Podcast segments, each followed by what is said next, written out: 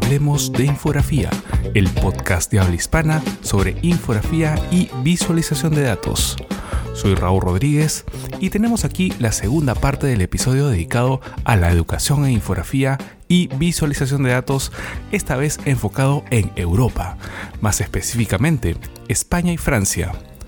Como les comenté en el episodio anterior, si en tu lugar de trabajo se imparten cursos, diplomados o maestrías en infografía y database, me puedes contactar a través de las redes del podcast para que nos cuenten sobre su propuesta educativa. En la primera temporada charlamos con el gran Fernando Baptista, editor senior de gráficos en National Geographic. Y entre los temas que tratamos estuvo el de la educación, Fernando es profesor en el posgrado de Ilustración Científica en la Universidad del País Vasco, en España. Y esto fue lo que nos comentó aquella vez. Ya, ¿y eh, qué opinas de la evolución de la enseñanza en infografía?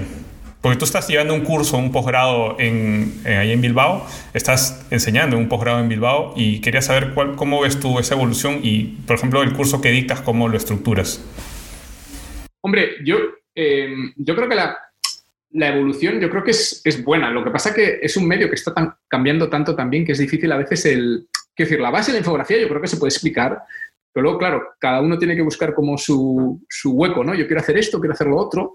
Veo que también, pues es eso, lo, la parte digital ha cambiado mucho. De las cosas que se hacían hace 10 años a lo que se hace ahora, pues uh -huh. es que es muy diferente, ¿no? Entonces yo creo que es importante porque yo creo que la enseñanza, porque yo creo que hay demanda de hacer, de hacer hacer gráficos. Y, hombre, a mí, yo tuve la suerte que a mí me enseñaron en el periódico El Correo, ¿no? Pero si yo no habría entrado allí, pues, pues es que, ¿dónde habría aprendido? Pues es que no hay forma de aprender. Entonces yo creo que la, la docencia cumple una función importante para seguir, ¿no? Seguir teniendo esa gente que, que quiera ser infógrafo y aprenda, ¿no? Y, y, luego ya, pues aprender unas bases y de ahí cada uno que, que haga lo que quiera, ¿no? Yo creo que es una, una parte muy vital, ¿no? Para que sigan saliendo talentos, ¿no? ¿Qué curso enseñas y cómo lo estructuras, más o menos? Pues es, de, es un, eh, un máster de ilustración científica. Eh, damos un montón de profesores, somos como 20 profesores más o menos. Y, y, claro, es el primer curso de ilustración científica en España. Este ya es el tercer año. Eh, y bueno, pues ahí se da desde dibujo tradicional a animación, a algo de 3D, de botánica. Hay como muy, muy especializado, ¿no? Y, y, yo creo que yo enseño la asignatura de infografía. Soy el último, acabo de terminarla el viernes pasado y, y, la verdad es que yo les enseño pues un poco lo que yo hago, ¿no? Les enseño unas bases de la infografía, les enseño pues ejemplos y cómo hacemos los gráficos en National Geographic y luego les acerco eh, la escultura como, como, como herramienta, ¿no? Y, y bueno, luego diseñan, les paso la información, diseñan un gráfico, eh, se pelean con la escultura, hacen la ilustración y, y, bueno, al final eh, todo ese lenguaje de orden de lectura, la jerarquía, elemento principal, elemento secundario, todo, todo lo que para nosotros es un poco el lenguaje que, pues, coloquial que usamos en, en como infografistas, pues ellos lo aprenden y, y aprenden las bases, ¿no? Y, y, tengo que decir que hay gente muy buena, ¿eh? que sale gente con mucho talento, ¿no? O sea, que, bueno. que, que, yo creo que gente que, pues, que se engancha o que, y que sigue ¿no? con el tema de la infografía. ¿no? ¿Qué universidad es, perdón? En la Universidad del País Vasco. Del País la, Vasco. Y decimos la, la UPV. UPV. del País Vasco. Que está, es, para mí es muy bonito porque yo estudié en ella, ¿no? Estudié siete años. Ah, qué bonito. Y, y, y, bueno, pues volver aquí a dar clases. Había sido profesor en la Universidad de Navarra también, dando la asignatura de infografía, pues yo creo igual casi seis años, ¿no? Pero, pero ha sido bonito volver, ¿no? Me, ha, me he sentido viejo porque, claro, la facultad, yo estudié, allí sigue. Y dije, joder, yo era muy joven cuando estudié aquí, ¿no? ha cambiado todo, seguro, ya no reconoces no, algunas ha, cosas. ha, cambiado, ha, cambiado, muchas cosas, pero todas se mantienen, ¿no? Quiero decir, la, la, la, instalación como tal es muy similar, ¿no? Lo que pasa es claro, pues hay que echar hacia atrás muchos años, ¿no? Gracias de nuevo al buen Fernando y en las notas del episodio pueden encontrar más información sobre este posgrado que está en etapa de prematrícula. Bueno, para esta segunda parte conversamos con Ignacia Alcalde, consultor y docente en infografía, data storytelling y visualización de datos, quien ejerce la docencia en la Universitat Oberta de Cataluña y la Universidad Ramón Llull. Es formador acreditado en Open Data Institute y premio comunidad en los Information is Beautiful Awards del 2018. Cabe mencionar también que en su formación profesional figuran nombres importantes como Andy Kirk y Cole Naflick. Y esta fue nuestra conversación. Ignacio, ¿qué tal? ¿Cómo estás? Bienvenido a Hablemos de Infografía. Gracias por tu tiempo y gracias por compartir con nosotros acá en el podcast. Gracias a vosotros por invitarme, un placer. Eh, Ignacio, eh, tú tienes ya mucha experiencia en el, rubro educativo, ¿no? Quería saber cómo, cómo es la oferta en la que tú participas como docente ya hace muchos años, ¿no? Este, ¿Cuál es la oferta actual eh, en la educativa en cuanto a infografía y database? Bueno, yo te puedo hablar desde la visión de España directamente, que es la que más conozco. Principalmente la oferta educativa está muy planteada en el sector universitario. En, dentro del sector universitario tenemos eh, másters y grados, principalmente estas dos eh, eh, líneas. y principalmente lo que está habiendo es mucha oferta en el, sector de máster, sobre todo relacionados con el Big Data, ¿vale? por lo cual la visualización se está asimilando como dentro de, una, dentro de la disciplina de trabajar los datos a nivel global, a nivel Big Data y sobre todo la necesidad de creación de, cuadros de mandos dentro de, del mundo del Big Data y la toma de decisiones.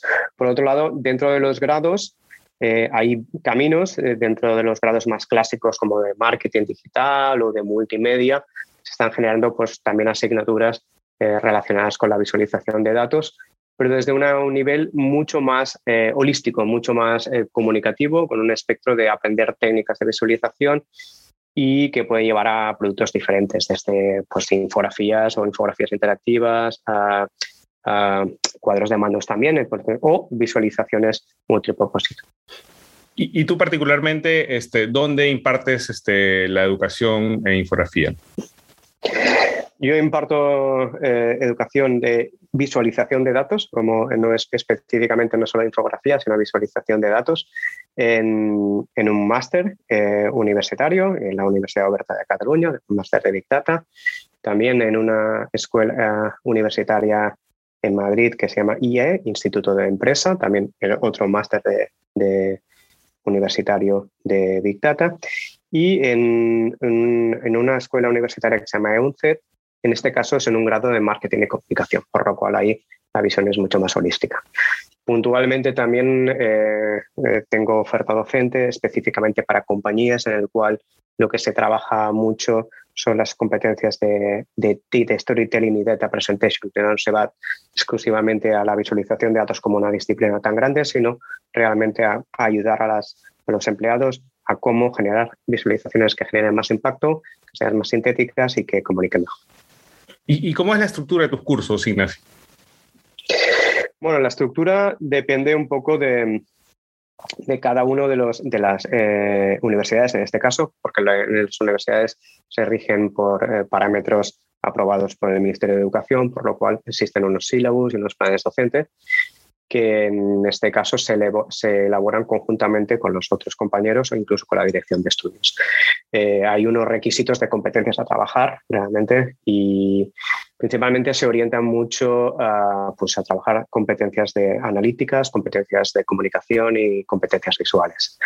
Em, este, en este caso, em, la estructura depende un poco de las temáticas a trabajar, pero principalmente así a grosso modo se presenta un poco la visualización de datos como disciplina, se conocen los diferentes formatos, para mí infografía o dashboard o, data presentation son diferentes formatos de, visualizar de la, misma, de la, misma, disciplina, se comunican pues bases de, pues, em, de cómo generar pequeños modelos de datos, de cómo analizar datos, de tipos de gráficas, de charting, de psicología de la percepción, del color, este tipo de cosas. Y luego se les pone retos, por lo cual se trabaja mucho con, con datos y casos, realmente, algunos del mundo de la empresa y algunos del mundo de, de reaprovechamiento de datos públicos, como puede ser Open Data. ¿Y, ¿Y cuál es el perfil de los estudiantes que tienes actualmente? El perfil es muy variado porque depende un poco del formato que elijamos. ¿no? Principalmente en, los másters, que son más de Big Data, son personas del mundo eh, ingeniería, ingenieros, técnicos, personas que estén incluso una universidad de las que colaboro, que es la Universidad Oberta de Cataluña, que es online, pues son personas que están trabajando y, aparte de eso, pues eh, estudian online, eh, por lo cual lo que quieren es generar un poco una titulación, y, pero que esté muy em, cercana realmente a su realidad, ¿vale? Por lo cual los casos que se utilizan aquí en ese ejemplo son muy, muy específicos de empresa. Eh, el perfil viene de personas del mundo de Business Intelligence, del mundo de analítica, personas que estén también trabajando en departamentos de marketing y comunicación o incluso de directivos que tengan la eh, necesidad de, reportar o incluso de, comunicar esos, datos a personas del C-Room dentro de una, de una compañía para la toma de decisiones. Sí, y justo conversábamos también de que hay, varias betas todavía inexploradas o que todavía no se ha, este, no se ha ido al máximo, ¿no? Por ejemplo, eh, lo de la empresa es algo que tú ya lo tienes cierto tiempo este, eh, ejerciendo, ¿no? O sea, enseñando data visualización a, empresas, y este, pero de ahí también está el gobierno digital, está otros entornos que todavía no se ha explotado al máximo o no se ha entendido que eh, la educación en visualización de datos es fundamental. Totalmente de acuerdo. Eh, de hecho, hemos comentado anteriormente y lo, es que estoy realizando un doctorado en, la Universidad Ramón Llull de, Barcelona en Data Literacy. Data Literacy es esta palabra inglesa que en el fondo lo que estamos hablando es de la alfabetización de datos, ¿no? que quiere decir ser alfabeto en este caso, ¿no? ser alfabetizado en, en esta sociedad. ¿no?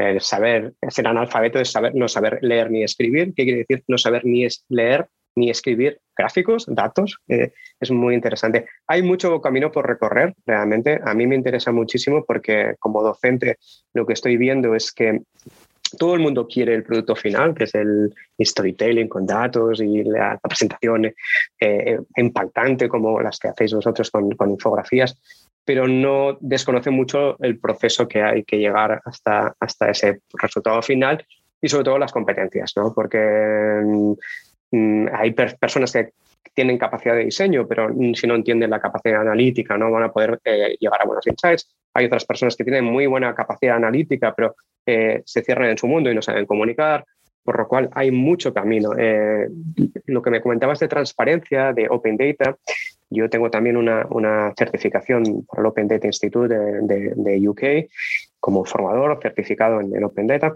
De hecho, utilizo Open Data para, para eh, eh, como datasets o como conjuntos de datos para mis clases. Pero em, hay una legislación que sí que nos fuerza la transparencia, pero hay muy poca reutilización de esos datos públicos y hay muy poca realmente capacidad de ver si esa, comunicación se está haciendo de una forma honesta o no.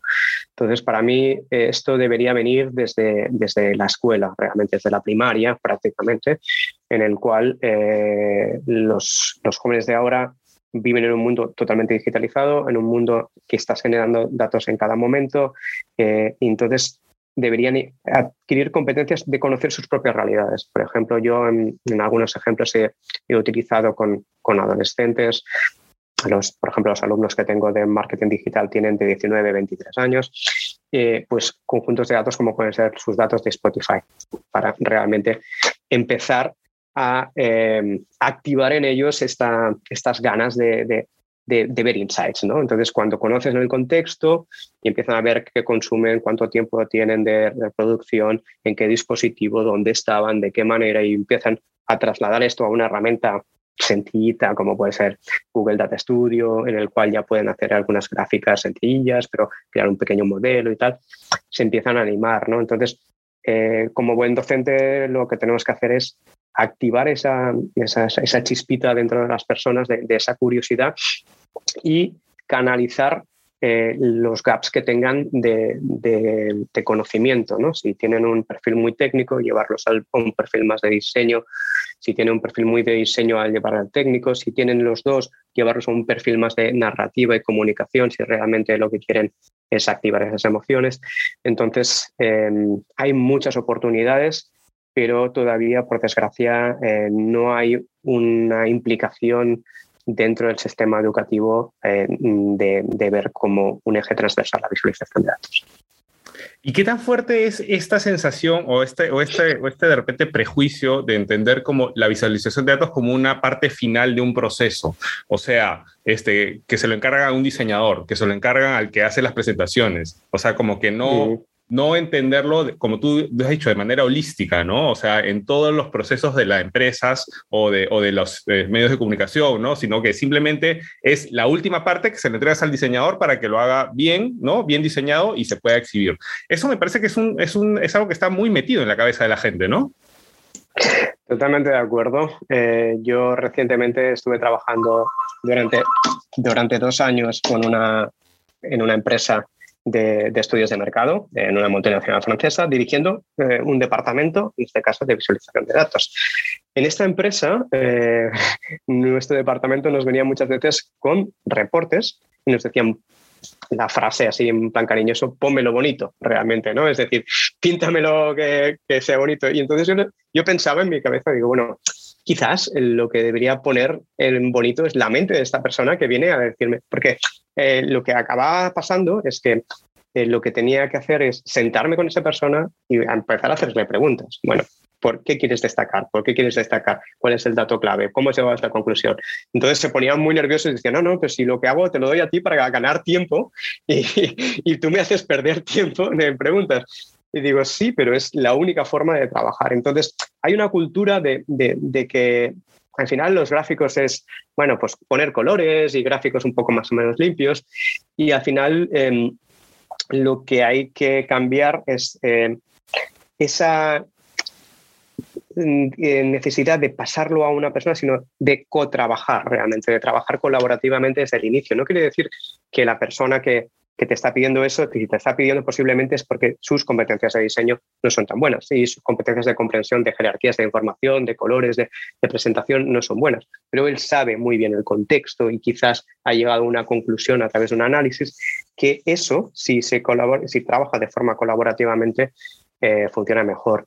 Mis recomendaciones cuando trabajo con corporaciones es eh, sobre todo eh, la capacidad de que empiecen a crear cultura de datos. Y cultura de datos quiere decir departamentos, como pueden pasar, por ejemplo, en, los grandes eh, diarios así eh, conocidos a nivel internacional, en el cual hay personas que tienen unas skills más de, diseño, otras skills más de comunicación y otras skills más de, analítica de, datos, por lo cual empezar a crear esos grupos de tres personas como mínimo de, diferentes skills genera una cultura que va cambiando progresivamente e-, ese, ese chip que tenemos de, solo el, diseñador es el que hace el trabajo, sino es un trabajo conjunto.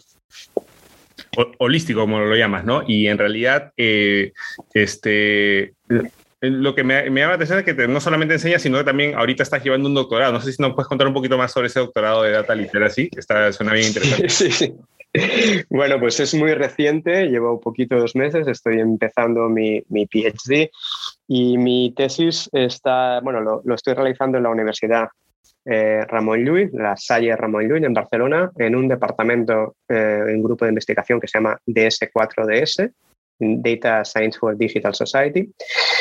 De hecho, soy el menos técnico de, los, de todo el grupo de, investigación, pero en lo que estoy haciendo principalmente es darle un corpus académico a lo que es el Data Literacy. Data Literacy se está hablando recientemente desde hace unos, unos pocos años, pero principalmente eh, tiene que ver con las competencias para trabajar con datos, que en el fondo son la captura, la captura, el análisis, Em, la comunicación y de, estas visualización y comunicación de estos datos, pero principalmente sería esto. Y lo que estoy realmente eh, enfocado es eh, principalmente en entender qué es el data literacy desde un punto de vista académico, qué competencias eh, implica y darle ver qué cosas hay en común entre, toda la literatura escrito, ver también que em, la data literacy en como tres caminos, la persona, la sociedad y la empresa, realmente, porque a nivel personal, ¿qué quiere decir ser alfabetizado en datos? A nivel sociedad, ¿qué quiere decir sociedad alfabetizada? Y a nivel corporativo, ¿qué implica? Y luego eh, esto se empieza a multiplicar porque luego hay roles profesionales, no, no cada rol utiliza las mismas competencias.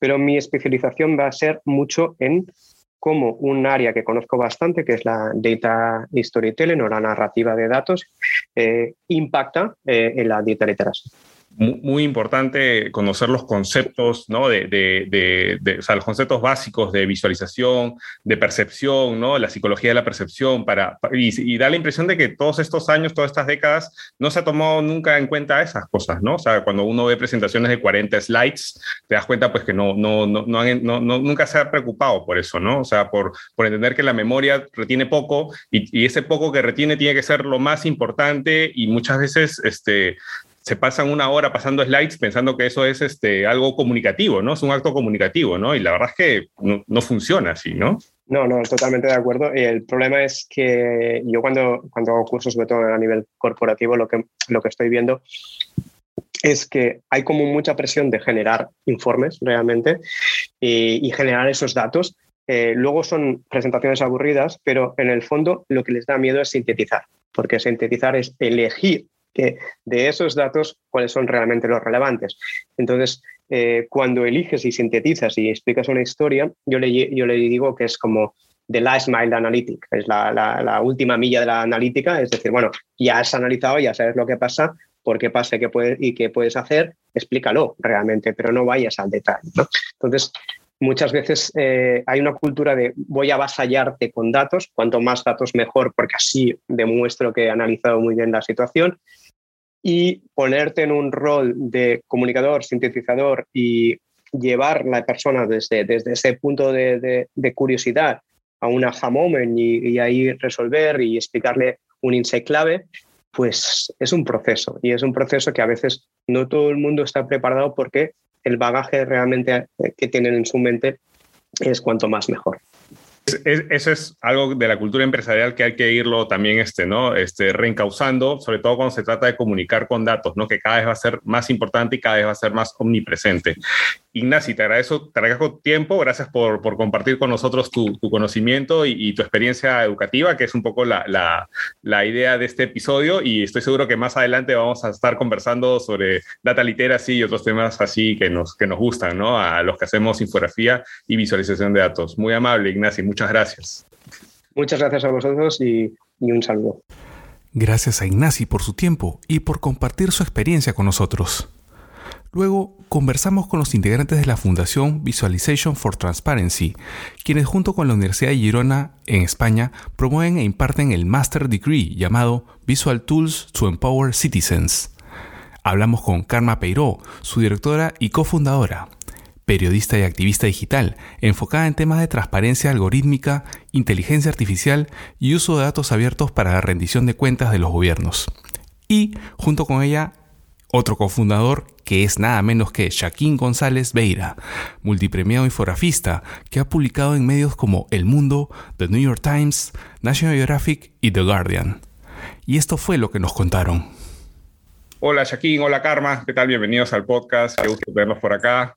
Y bueno, eh, ustedes eh, en la Universidad eh, de este, Girona, Universidad de Girona, están llevando un máster de visualización de datos y este, nos, me, gustaría, me gustaría que le hablen a la audiencia, ¿no? Cómo está constituido, este, en qué consiste, cómo se estructuran los cursos y más o menos este, eh, eh, cuál, o sea, cuál, cuál es el perfil ¿no? de, los, de los estudiantes. Pues eh, mucho gusto de estar aquí con, con vosotros. y sí, este máster es un, es un máster, eh, se llama Visual Tools to Empower Citizens. Es un máster de una duración de nueve meses. Es completamente online y, y es en, en, inglés. Y justo es con este formato porque eh, el máster nació en el año pandémico, en el 2020, y, y, era el único formato que podíamos tirar adelante. Y nos tanto como quedó la primera edición que eh, estamos decididos a que tiene que el formato y que no tiene que ser presencial, aunque por fortuna ya podemos hacer los encuentros cara a cara, ¿no?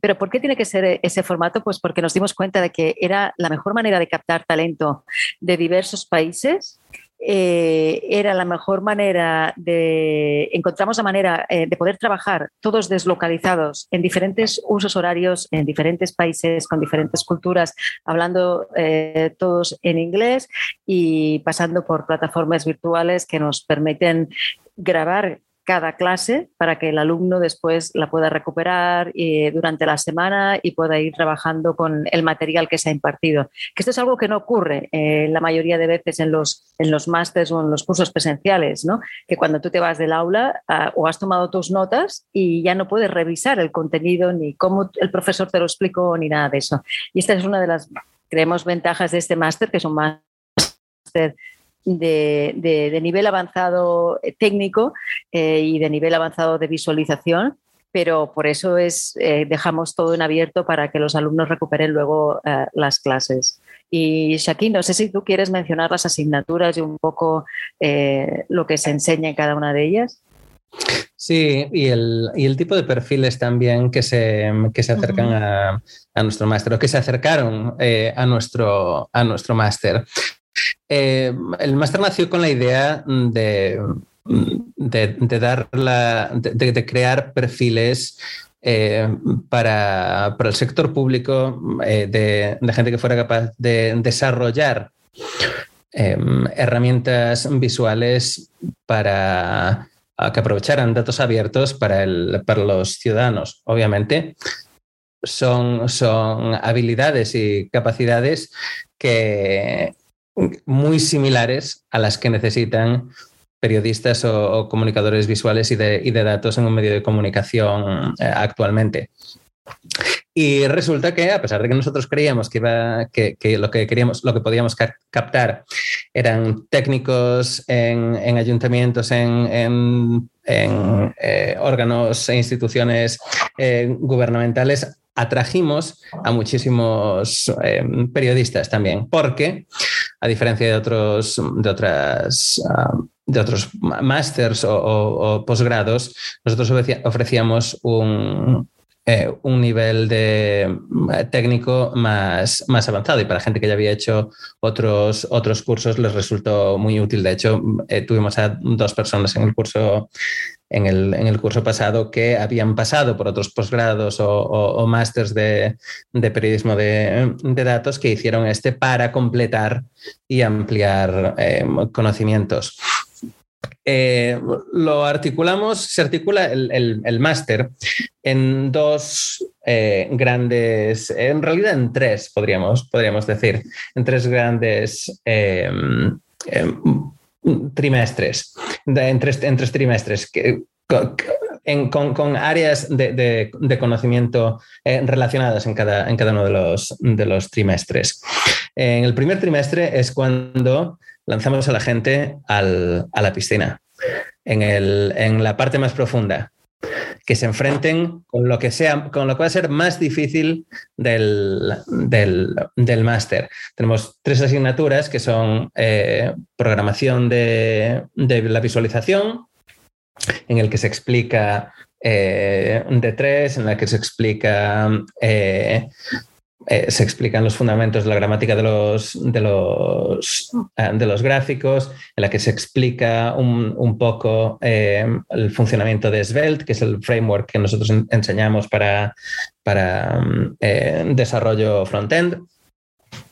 Esa es en programación de, la visualización. Después tenemos programación estadística, en la que mm, se, da se, da, se utiliza R y se dan eh, primero fundamentos del lenguaje y del, análisis estadístico y después se da eh, machine learning y, eh, técnicas de inteligencia artificial de machine learning y de, ciencia de datos, básicamente. Y una tercera asignatura que es Open Data Engineering y Systems Architecture, arquitectura de sistemas y de ingeniería de datos abiertos eh, que, es, que se da en Python. Ya tenemos tres lenguajes en, los, en el primer eh, trimestre y que eh, es un poco pues ingeniería de base de datos, un poco el backend del cómo, cómo, cómo automatizar pipelines de datos. Um, y de cálculos de, datos, como, como crear APIs um, para el uso y la reutilización de esos datos, etc. Eh, y ese es el primer trimestre, antes de las Navidades. Eh, es muy intenso, pero, pero después, si he sido capaz de pasar eso, el resto de la, de la, del, máster es, vamos, vas, vas un poco eh, sobre, sobre ruedas. El segundo trimestre es, tenemos la asignatura de, de Karma, de Ética y, y Cultura Democrática, la, asignatura de cartografía y visualización, porque creemos que cartografía, sobre todo, tanto, tanto para los periodistas como para la gente que viene del, sector público, es fundamental y se enseña en muy pocos sitios fuera del contexto de, los geógrafos y los, em, y los másteres de, geografía que se, que se ofrecen. Y lo, dan, lo da gente que, lleva aquí en, la Universidad de Girona el máster de, de GIS, de, Sistemas de Información eh, Geográfica, que, son, que trabajan en el centro de, geográfico de, aquí, de Cataluña. Y, también mi asignatura de eh, un poco de jugar a hacer dibujitos, de, diseño de la visualización y, y tecnologías uh, creativas, donde le damos un poquito más de margen a la, a la imaginación y, al, y, a la, y, a la, creatividad a la hora de comunicar, de comunicar datos y de comunicar eh, información basada en, en datos. Y esta es la parte teórica. Estos son seis meses.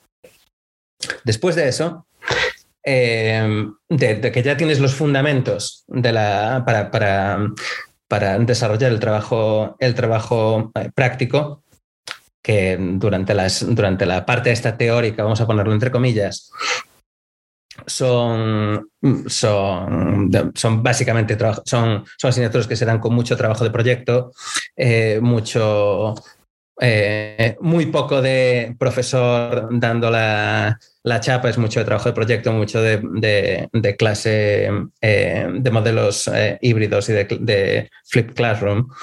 Em, después, de, después de esto, pasamos a la parte práctica. El 40% de los créditos del máster son prácticos y los articulamos en tres proyectos pequeños y el trabajo de fin de máster, el TCM. Y estos se hacen en grupo y se hacen proyectos reales. Proyectos reales con clientes, entre comillas, eh, también reales. Por ejemplo, el año pasado eh, trabajamos con una, una revista eh, del sudeste asiático que quería hacer una base de datos de cines independientes. Y eran los clientes de ese grupo y, tuvieron que producir esta, esta, visualización y base de datos de, cines independientes. Eh, también trabajamos con Basetis, que es una, que es una empresa tecnológica ah, catalana, para, desarrollar eh, el prototipo de una interfaz eh, que, facilitaba descubrir las, las conexiones entre, entre gente que iba a un, a, conferencias era, ¿no, Karma? Era a, un tipo de... Eran conferencias de salud, me parece que eran. Entonces, de, buscar ah, conexiones eh, también con, desde Twitter y entonces eh, lo que tenían que pintar ese grupo, ¿no? ese trabajo, lo que tenía que hacer es cómo ah, ver las personas más influyentes, las personas que presentaban más, más trabajos, las que eran más seguidas, etcétera, todas las conexiones que salían de, sus, ah, de sus perfiles de Twitter, de manera que eh, empresas del sector de la salud pudieran detectar los influencers dentro de ese ámbito y de esa especialidad médica. también trabajamos con dos entidades de la Generalitat de Cataluña, la, gente de, la Agencia de Calidad Sanitaria o Calidad de la Salud y el Departamento de, de Cooperación Internacional, eh, para transformar sus datos, datos abiertos en visualizaciones que tuvieran, eh, que tuvieran sentido para los ciudadanos y que eh, incrementaran la transparencia de estos, de estos um, departamentos. También trabajamos con, con, Google, con el Google News Lab y tuvimos la, fortuna de contar con la colaboración de, Simon Rogers y de Alberto Cairo para, para uno de los, de los pequeños proyectos. Y, después los, los, trabajos de fin de máster, eh, que creo que a todos los, los profesores del, del, de este máster nos dejaron completamente em, alucinados cuando se, cuando se presentaron. Eh, uno de ellos era una, una mm, revisión de, de, todos los de todos los apartamentos de, Airbnb en, Cataluña y la, um, la distribución y los, los patrones que, observaron y que, y que resultaban más, más, más llamativos de esa distribución, de esa distribución turística. Se podían ver muy claramente una Cataluña y otra Cataluña. Em, un, un informe interactivo automatizado actualizado, yo creo que hasta, hasta ahora mismo, en el que se veía el efecto de la vacunación en, la, en el COVID. ¿En España? ¿eh? En, España. es verdad, perdón. En España. Eh, un, trabajo auténticamente eh, brillante que, que, se puede utilizar como ejemplo de, de, qué es lo que tienen que hacer los gobiernos con, los, con, los datos, con los datos abiertos, que hacer esto es, es posible si se toma en serio la comunicación de datos y, visual. Y otro trabajo sobre la, fueron tres TFMs, hicimos tres grupos en el, en el máster. Y otro trabajo que sobre el, el, las emisiones de dióxido de carbono y el efecto sobre la atmósfera y cómo podemos hacer, qué es, lo que podemos hacer nosotros como, como ciudadanos para, para como, nosotros como ciudadanos, los gobiernos y las empresas y las industrias para eh, pues evitar la, la, crisis climática en la, que nos, en la que nos encontramos. Un trabajo que después el Straits Times de Singapur reutilizó, porque una de las, de las de las, em, de las personas que trabajaron en ese, en ese eh, proyecto fue promocionada después a, mm, editora de visualización de datos en el Straits Times, ya, estaba, ya trabajaba allí, Rebeca Pazos.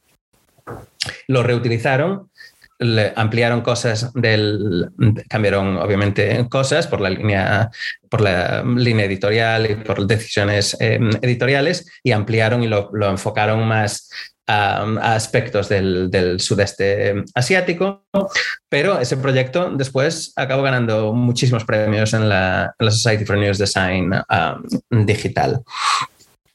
Em, y, eso es, y eso es todo en cuanto a la, en cuanto a la articulación del... Que no, que no es poco. que, no, es poco. Que no es poco. Es, un shock, es un shock al comienzo que, veo el contenido y digo, ¿cómo van a meter eso en tres meses? Pero bueno, lo hacen y, y, de ahí viene ya la parte, la parte un poco más de reflexionar qué acabo de ver o qué, qué voy a hacer, ¿no? O sea, eso me parece que es una buena estructura en ese sentido.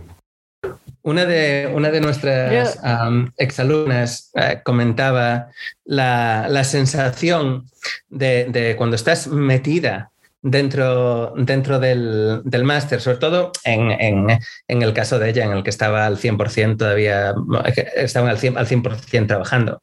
Otra gente se tomó pequeñas excedencias o redujo un poco la, jornada, pero en su caso estaba, estaba trabajando al 100%. Y lo que decía es que se sentía como un, un, hámster dentro de, una, dentro de una rueda por, la, por la, velocidad a la que se veía expuesta a, cosas a las que no se había visto expuesta nunca, a pesar de trabajar dentro de, la industria. Pero claro, en el momento en el que, en el que paras, no estás mareado. Mm. sino que te das cuenta de que se te han abierto un montón de, posibilidades que hasta ahora no habías, no habías considerado o ni te habías, te habías planteado.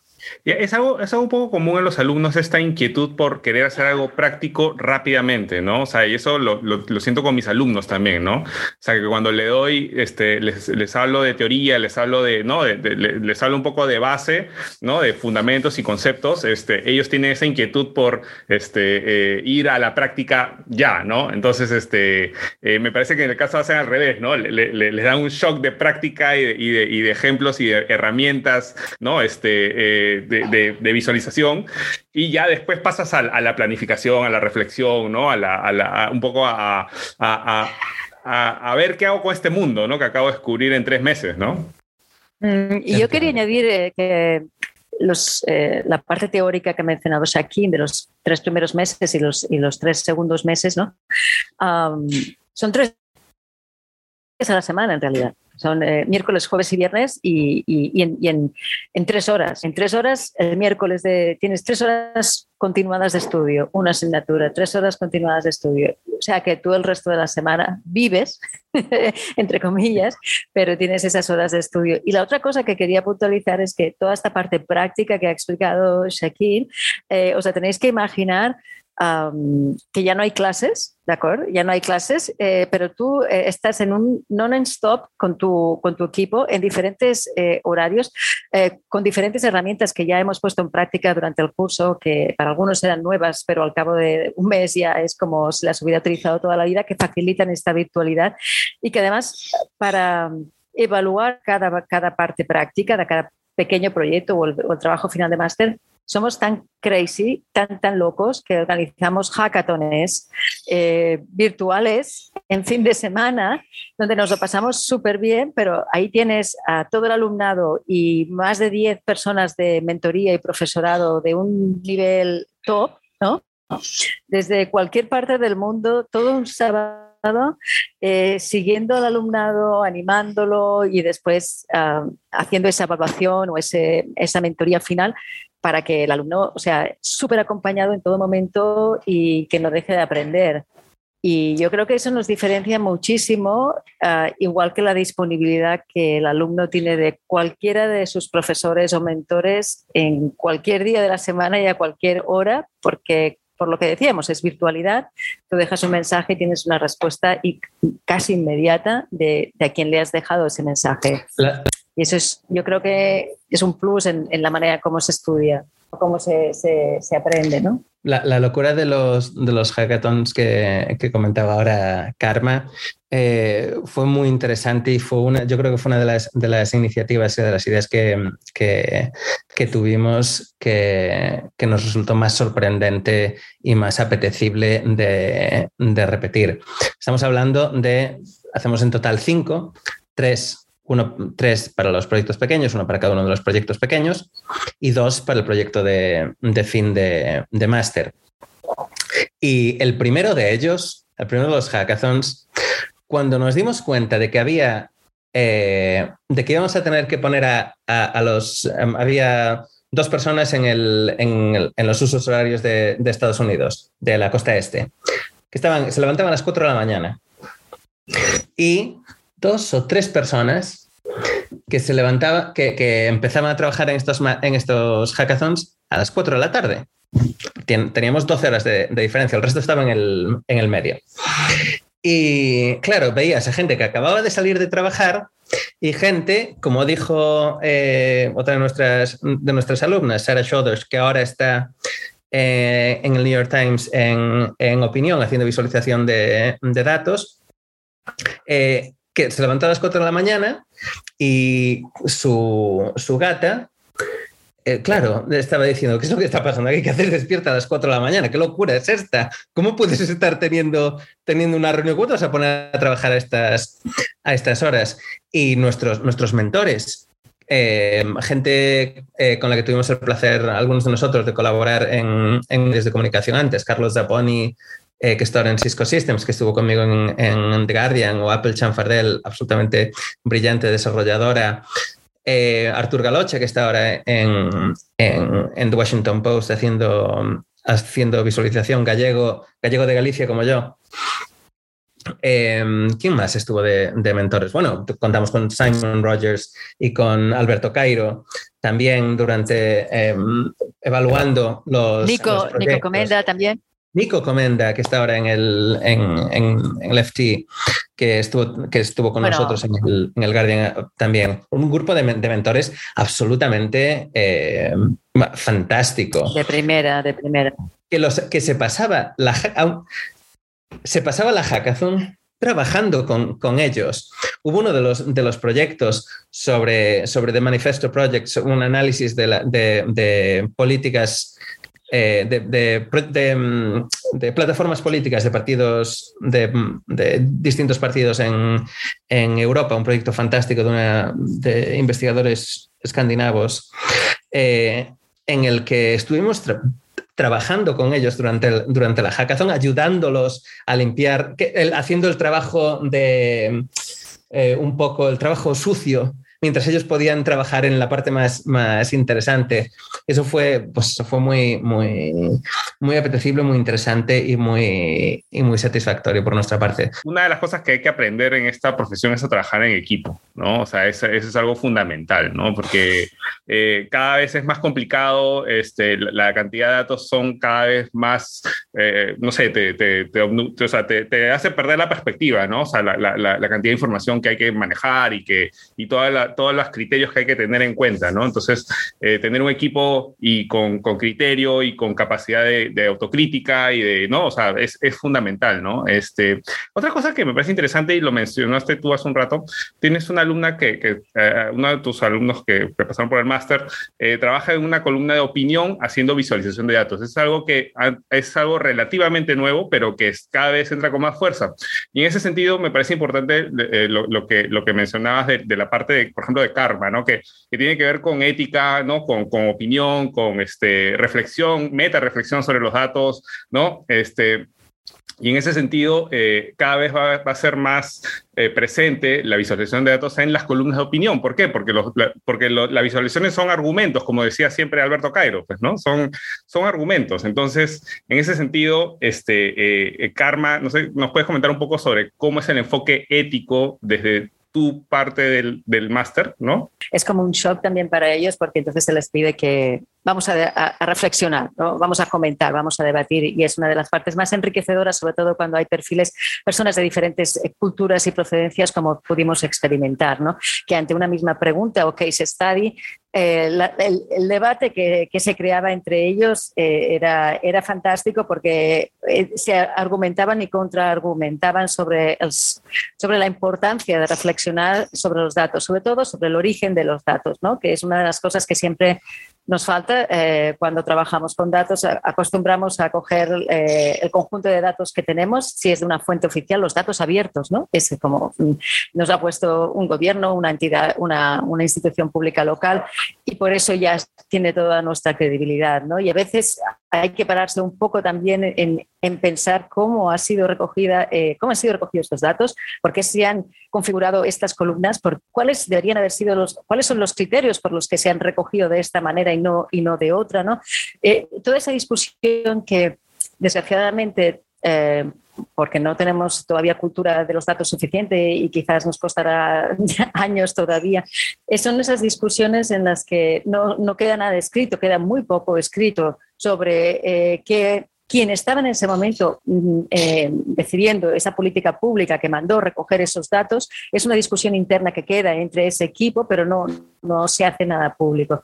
Y tengo un ejemplo que a mí me gusta ponerlo también a los alumnos, eh, que, bueno, que sale de un paper que siempre recomiendo leer, y es que las Naciones Unidas eh, en el año 2009 hicieron una, una recopilación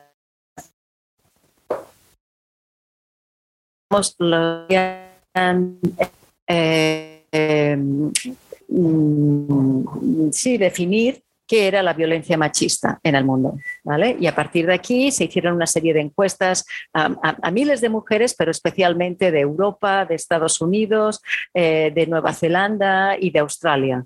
Y entonces se recogieron unos indicadores. Cuando esos indicadores ah, fueron consultados a mujeres de otras procedencias, de Asia, o de países de América Latina o de África, vinieron a decir, un momento, a mí me faltan indicadores aquí porque me falta el indicador de cuando, ah, si para mí es violencia machista, decía una mujer de Bangladesh, cuando yo tengo la menstruación, que mi marido me ponga a dormir en la puerta de casa.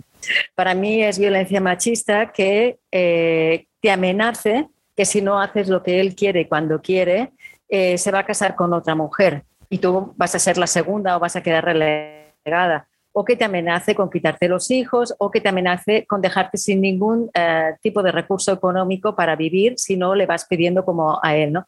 Entonces se categorizaron cinco, bueno, una decena de ítems más, de variables, y eh, desgraciadamente eso no lo acabó recogiendo las Naciones Unidas y eh, en el 2014 cuando salió el report final salió sin esos indicadores porque el motivo, si no estoy equivocada, era que no había habido tanta eh, digamos, tantas voces que habían eh, consensuado eso como los otros baremos. Por tanto, las Naciones Unidas, que es un organismo superoficial, que tiene unos datos superoficiales de violencia de género en el mundo, deja de lado a una buena parte de la población femenina en ese concepto. Y a partir de ahí se deciden políticas públicas. Bueno, eh, obviamente este es un ejemplo, ¿no? Pero para que creo que puede ilustrar un poco dónde va la asignatura, es decir, bueno, eh, vamos a fijarnos mucho más, vamos a buscar, incluso cuando haces un trabajo, vamos a intentar eh, consensuar qué metodología, cómo hemos tratado los datos, qué dejamos aquí para que otros, cuando lleguen a nuestro trabajo, puedan decir, hubo una discusión, se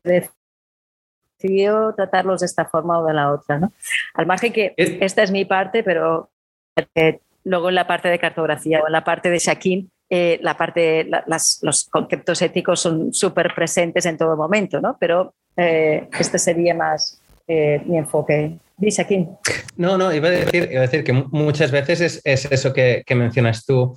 Es, no es tanto lo que se incluye como lo que se deja de incluir, ¿no?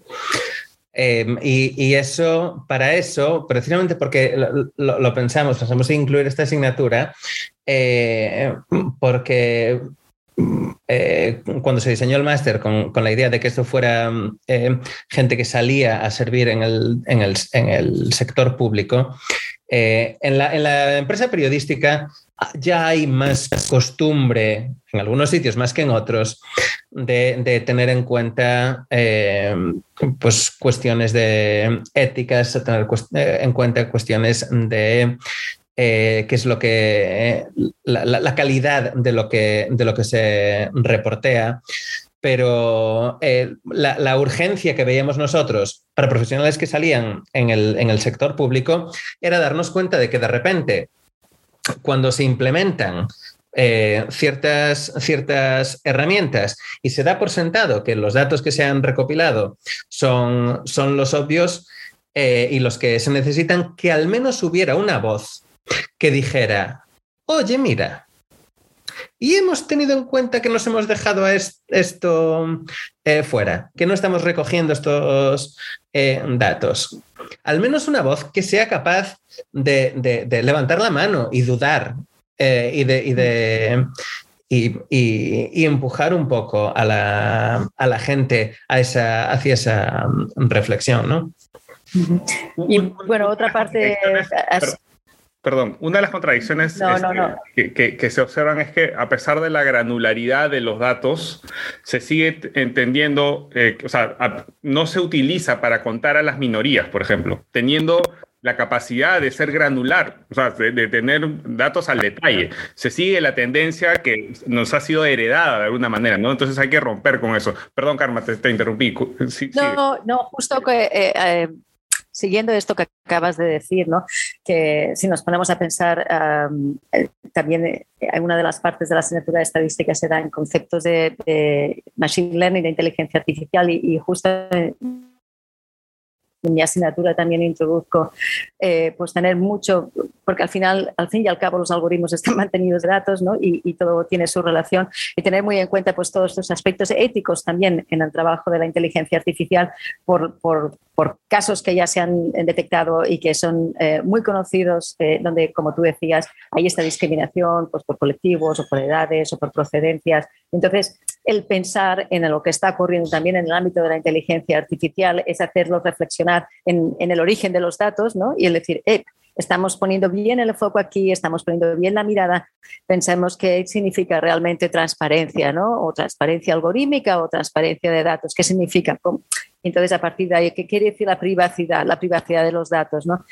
Todo lo que es la parte también un poco de, noción, sin entrar súper al detalle, pero la parte que ampara los derechos de la ciudadanía, ¿no? Respecto a las, a las eh, leyes y cómo y, lo bueno era, de, insisto, de las diferentes culturas y procedencias, cómo en cada procedencia, en cada cultura y en cada lugar eh, operan diferentes redes, eh, operan diferentes leyes y con ello diferentes derechos de cada ciudadanía. Entonces, es un poco toda esta reflexión que, luego cuando derivas, eh, ellos acaban haciendo los proyectos. Uh, pues bueno, de alguna forma ves implícita en los resultados, ¿no? Porque van teniendo en cuenta también todo eso que le han dado vueltas durante los meses que dura la asignatura. Bien, muy interesante y sin duda eh, ahora que eh, eh, el, temas como gobierno digital son tan importantes y aquellos que de repente hicieron la tarea antes estuvieron más preparados para el, cosas como el COVID, por ejemplo, ¿no? Entonces, este, y, eso, para estar preparado para eso, tienes que lidiar con herramientas de visualización, con manejo de estadísticas, con manejo de inteligencia artificial. Y lo bueno es que el máster que ustedes ofrecen creo que tiene un buen combo, ¿no? De, de, todas esas herramientas, además de la ética y la discusión, este, si, por así decirlo, filosófica, ¿no? Este, eh, que es tan importante para tomar decisiones, ¿no? O sea, y, creo que en ese sentido el máster que ustedes eh, eh, proponen desde la Universidad de Girona este, tiene muy buena, muy buena, muy buena pinta, ¿no? Para, para, para poder lidiar con todos estos, este, eh, eh, y más bien, ¿cuándo son las admisiones para la, para la, para la, para el máster, este, Shaquín? hemos abierto ya la, la admisión. después de encontrar en la, en la, página, en la página web uh, mastervisualtools.udg.com, me parece que es. A ver si lo he dicho bien. Eh, si no, lo pones en, el, lo pones en algún, algún enlace en el, en el podcast. Y, y, tenemos, la tenemos varias sesiones informativas. La primera de ellas eh, dentro de una semana, el 25 de, de, mayo. Ok, y de ahí tienen otras siguiendo hasta, hasta la admisión, que es cuando, en agosto, septiembre. Eh, se empieza, se empieza en. El 25 de mayo. No, no, se empieza, es cuando se empieza la, El ciclo empieza en septiembre, creo. ¿no? El, ciclo en empieza octubre. A, el, ah, sí, la primera semana de octubre, perdona. Ya, buenísimo, buenísimo. Pero la semana próxima hacemos la sesión informativa. Y, y de ahí, ¿cuántas semanas, como para que estén atentos, dónde pueden seguirlos para ver dónde tienen charlas informativas, dónde pueden estar al tanto de eso? En la página web de, del máster. Vamos a organizar de entrada de ahora hasta el primero de julio eh, cuatro sesiones informativas eh, en diferentes usos horarios, contando con la gente que pueda estar tanto de, la parte de Estados Unidos y América Latina como la parte que pueda venir del frente de Asia, ¿no? Y, bueno, y ahí estamos ah, manejando diferentes usos horarios y, por eso cinco sesiones o sí, cinco sesiones al final hasta principios de julio para todas las personas interesadas que puedan uh, venir y escucharnos y hacernos las preguntas más allá de, todo lo que hemos explicado ya contigo. Genial, Karma. Eh, Shaquín, muchas gracias por su tiempo. Han sido muy amables, ha sido muy interesante esta charla y sobre todo eh, para que los oyentes tengan en cuenta cuál es la oferta de la Universidad de Girona con el máster que ustedes llevan de visualización de datos este, y para que puedan eh, este, de repente también visitar la página y ver los contenidos y de repente empaparse más de, de, de la oferta que ustedes hacen ahí. Muy interesante. Muchas gracias, Karma. Muchas gracias, Shaquín. Eh, suerte en este ciclo. Un que gusto. súper bien y este, estamos en contacto. Un placer, gusto un gusto. hablar contigo. Gracias a Karma y a Shaquín por esta interesante conversación. Les recuerdo que hay una charla informativa para el Master Degree el primero de julio de este 2022 y decirles que pueden acceder a su web a través del link que está en las notas del episodio en hablemosdeinfografía.com. Finalmente, me pareció bueno agregar un testimonio de una colega infografista, compatriota peruana y diseñadora editorial que hoy por hoy es profesora de arte radicada en París.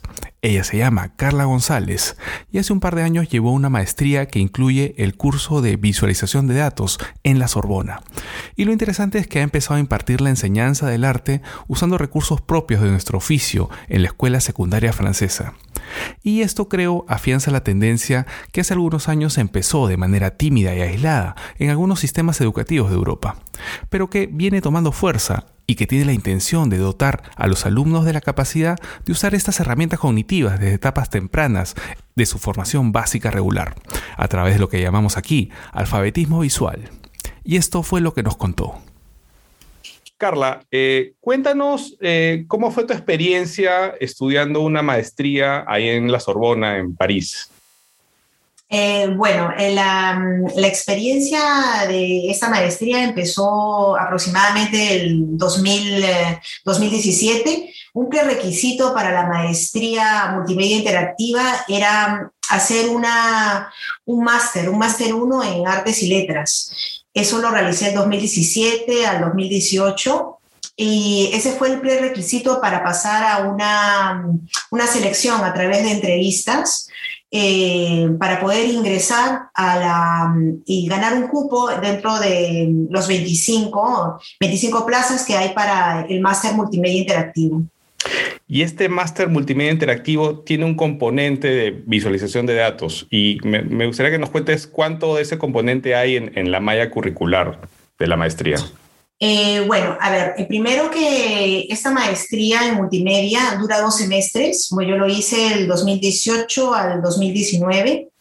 Eh, ellos ellos toman esta maestría en tres unidades. Es decir, eh, hay como tres módulos, que es un módulo de enseñanza general, ¿no? Donde puedes ahí eh, llevar cursos que son de comunicación visual y diseño de información. Y también eh, dentro de esa unidad, cursos de arquitectura de información, escritura de multimedia interactiva. ahí vemos, em, empieza, empezamos a ver los códigos eh, después eh, viene ya un refuerzo que ya es eh, ir como a la, a la, metodología, ¿no? Enseñanzas que tienen que ver con dispositivos multimedia. ¿No? Ahora, y también se ve dirección artística de lo que es, por ejemplo, puedo hablarte de desde creación de logos, creación de, de folletos o creación de formatos grandes o infografías o gigantografías. Ya después al final del, semestre, en el semestre, en el semestre mm, que termina aproximadamente en junio, uno tiene una unidad que es específica, que consiste concretamente en hacer un stage. Lo que es un stage es una, una práctica eh, preprofesional que también podría ser eh, un contrato de trabajo. Eh, acá, acá hay dos tipos de contrato, un contrato que tiene, que es, eh, que tiene un, tiempo, un tiempo para acabar y otro que es indefinido. ¿No? Entonces, ¿por qué es así? Porque en, esta, en esta maestría la, la, idea de esa maestría en realidad en la Sorbona es que al mismo tiempo que es maestría, funciona como una agencia de comunicación. Entonces, si yo hablo de tres unidades de formación y todo eso, en paralelo, los alumnos, vamos a poner un número, 20 o 25 alumnos, trabajan con clientes de verdad que se encuentran en la región de París.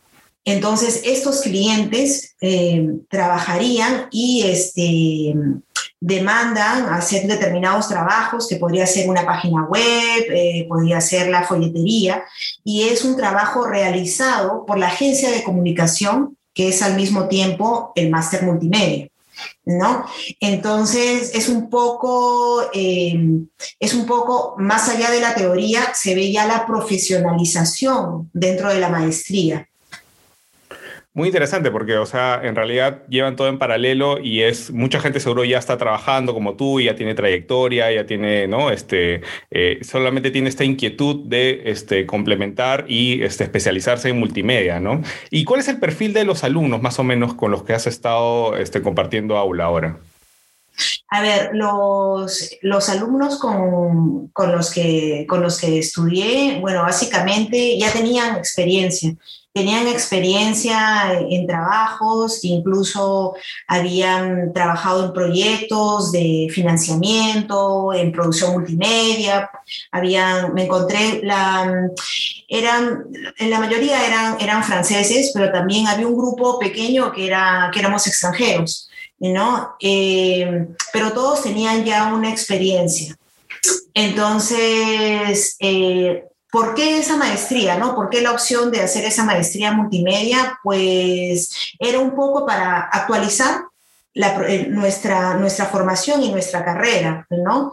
El mundo en cuanto al medio de comunicación eh, avanza, avanza muy rápido en estos, últimos, en estos últimos años y cada vez hay, hay más programas y más herramientas y hay muchísimas maneras más de difundir, ¿no? Eh, difundir los trabajos. Entonces, en mi caso, esa era la inquietud, ¿no? De mejorar y ver qué otros caminos dentro de la comunicación yo podía eh, aprender, ¿no? Para poder trabajar y desarrollarme después. ¿Y eran diseñadores, eran arquitectos, eran ingenieros de sistemas los que estudian contigo? Más o menos, ¿qué background específico tendrían los, tus compañeros?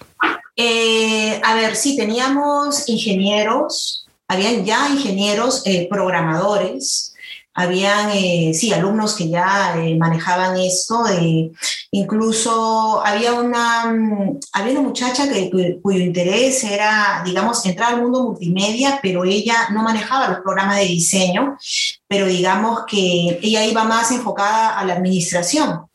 Entonces le interesó se involucró en los programas y, ¿no? y, terminó, y terminó trabajándolos bien, ¿no? A ver, después hay, eh, eh, también había un perfil, por ejemplo, de gerencial, ¿no?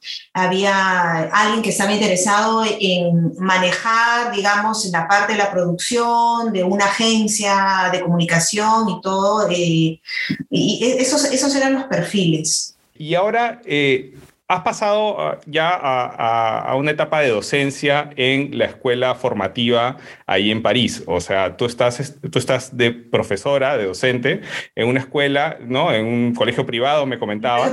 Sí, me, me contaste en un colegio privado y este, estás aplicando lo que has aprendido todos estos años con adolescentes. Y eso me parece una experiencia bien interesante que me gustaría que nos cuentes, ¿no? Porque es una tendencia ya eh, a que la educación visual, la formación visual, entre ya inclusive desde primaria en algunos países, ¿no? Y en este caso tú tienes una experiencia con chicos de secundaria, así que sería bacán que nos cuentes este, cómo, te, cómo te ha ido con esa, con esa experiencia, ¿no? Experiencia maravillosa, donde dentro del curso de de, dentro del curso de artes plásticas puedo aplicar incluso los temas de infografías y de visualización de datos, ¿no?